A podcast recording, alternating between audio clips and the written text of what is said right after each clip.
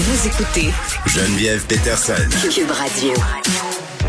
Carl Marchand qui est là. Salut Carl. Bonjour Geneviève. Es-tu rendu un peu euh, parano comme moi? Là, je racontais en début d'émission euh, qu'il y a quelques semaines, j'étais couché le soir dans mon lit, puis j'ai entendu des, des bruits suspects. Puis j'étais, tu sais, pendant quelques minutes, j'ai- eu peur. Je me suis dit, mon Dieu, je vais-tu me coucher en bas? Ben, ma, ma chambre donne sur la rue. Tout d'un coup, je mange une balle perdue. Puis donné, je me suis ramené à raison, puis j'ai fait, Jen, tu sais, les chances pour que ça soit justement, comme disait Monsieur Wall, Ouais. un pneu éclaté. Euh, euh, et c'est quand même ça la plus grande probabilité. Mais mais il y a comme un, un petit climat de peur hein, Ben, qui s'installe. Tu sais ce qu'on dit euh, à propos des paranoïaques, hein?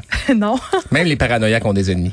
Ben c'est ça. Non, moi, mais moi, sûrement que mes ennemis sont nombreux Non, en plus. Sérieusement, euh, ça force, oui, parce que on entend une petite Ouais. déflagration et on se demande automatiquement est-ce que c'est une arme? Toi, t'habites au centre-ville, Au en centre-ville, la plupart du temps, tu te dis bon, ben ça va être un, un pneu qui éclate. Ou personnellement, j'ai jamais appelé la police pour ça. J'ai jamais entendu de bruit à proximité Ouais, euh, à ce point-là, mais ça témoigne quand même qu'il y a une inquiétude. Bon, Puis on si marche les tous gens- un peu plus les fesses Ben, serrées en ce Et si moment. les gens appellent, c'est parce que ils, ils ont des inquiétudes et il faut les, faut les entendre ces inquiétudes-là. Puis euh, les gens sont, sont sur les nerfs aussi, Euh, pas juste pour la question de la violence. là. Je veux dire, on a un rythme de vie effréné. Puis euh, la pandémie a grugé le, le peu de réservoir de patience qui restait aux gens. Alors, euh, ben ouais. Puis je lisais un article du Journal de Montréal qui traçait la corrélation. Ben, en fait, c'est l'école de criminologie de l'Université de Montréal qui disait qu'ils ont réussi à prouver qu'il y a un lien entre la chaleur et les crimes. Pas Oui. seulement la violence par arme Oui. à feu, là, mais pour tous les crimes. Ça s'explique par tout- toutes sortes de facteurs. Puis il faut faire attention. Là,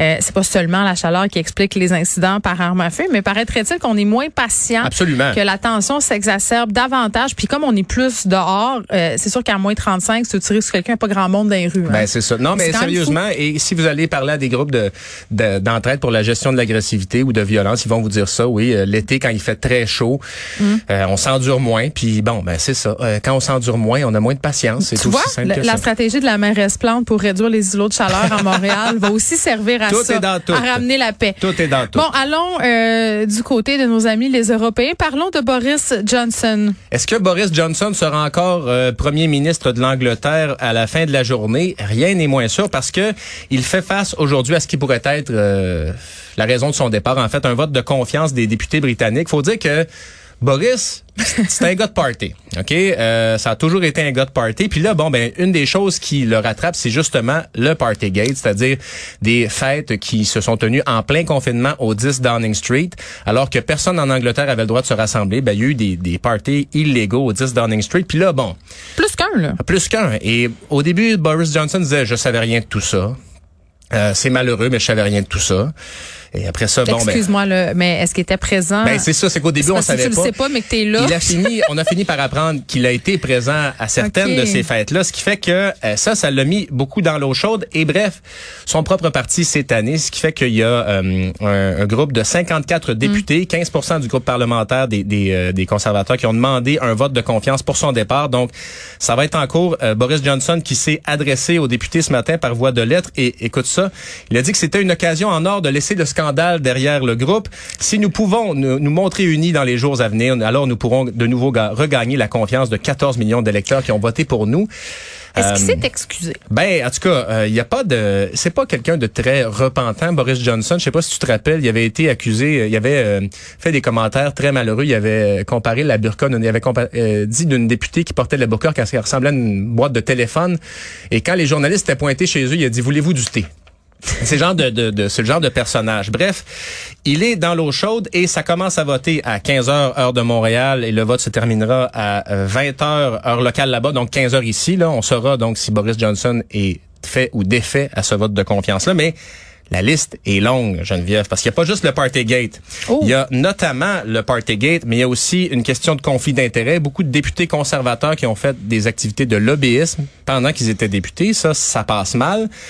Boris Johnson, comme d'autres leaders dans le monde aussi, a fait rénover l'appartement où il réside. Euh, Boris Johnson, bon, on sait que l'appartement de fonction du premier ministre, c'est le 10 Downing Street, mais lui et sa famille restent au 11 Downing Street, un appartement plus spacieux qu'il a fait rénover au coût d'11 milliards d'euros. Ah. Non, pas, on- pas 11 milliards d'euros, pardon, on a on n'a pas le chiffre, mais il a payé, mais ça a été payé par un riche donateur du parti. Il a ensuite remboursé tout ça. Donc, les liens entre l'argent et le pouvoir, ben, c'est ça.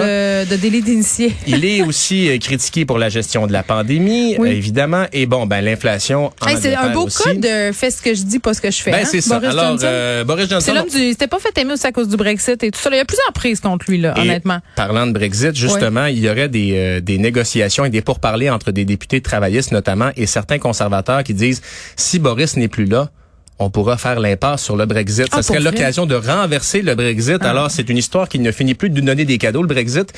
Euh, alors, on sera donc en après-midi chez nous si euh, Boris... Bon, les jeux seront faits pour M. Johnson aux alentours de 15 heures, c'est ce que je comprends. Voyons si nous pourrons l'annoncer. À cette émission aussi, Mario va, va y revenir. Et ceci étant dit, c'est pas parce qu'il gagne ce vote-là que ça va se terminer. Euh, Theresa May avait vaincu, avait eu la victoire dans un vote de, de confiance, puis ça s'était terminé peu de temps après.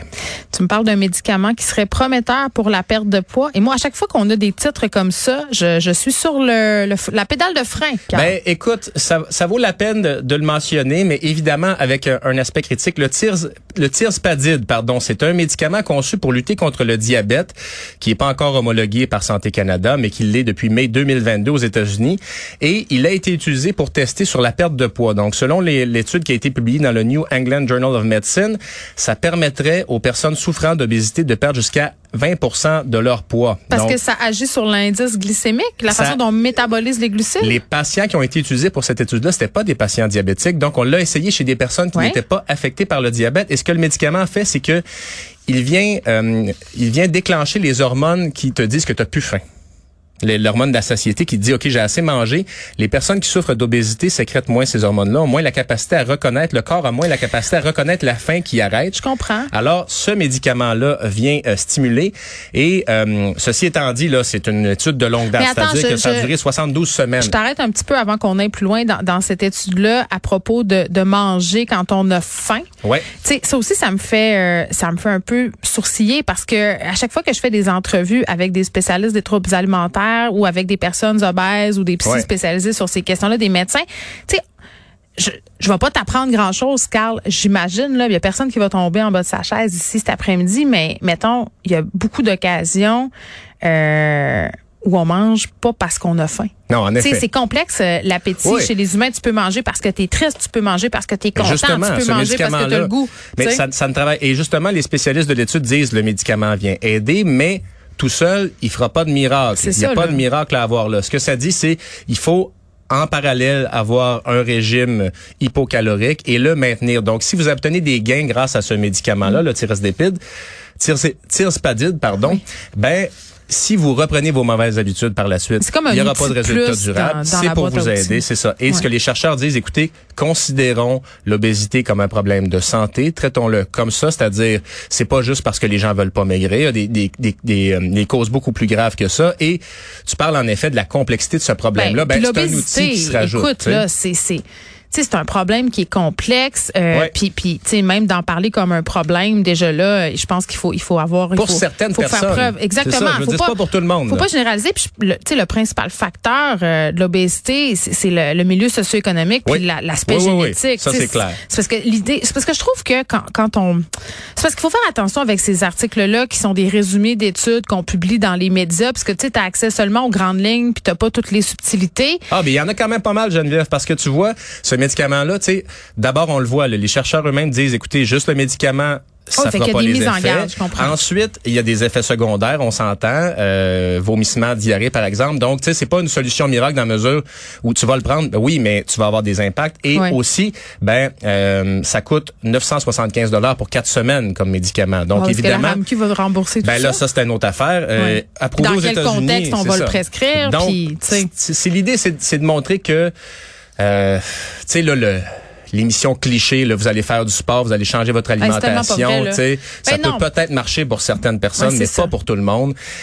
Et ben voilà. Il faut avoir une, une, approche, euh, à mon sens, plus individualisée ben, pour la gestion du poids, pour les gens qui veulent gérer leur poids. Puis il y a des gens qui sont très à l'aise dans le poids euh, de leur corps. Puis c'est bien correct aussi. Là, c'est le discours sur le maigrissage, moi, qui vient toujours me chercher un peu. Là. Mais tu sais, quelqu'un qui a essayé plein de choses, puis ça marche pas. Des fois, des facteurs hormonaux. Tu sais, on l'a dit tantôt, là, c'est multifactoriel, la prise de poids. Donc peut-être qu'un médicament comme ça va pouvoir venir aider ces gens. Voilà. Merci, Carl.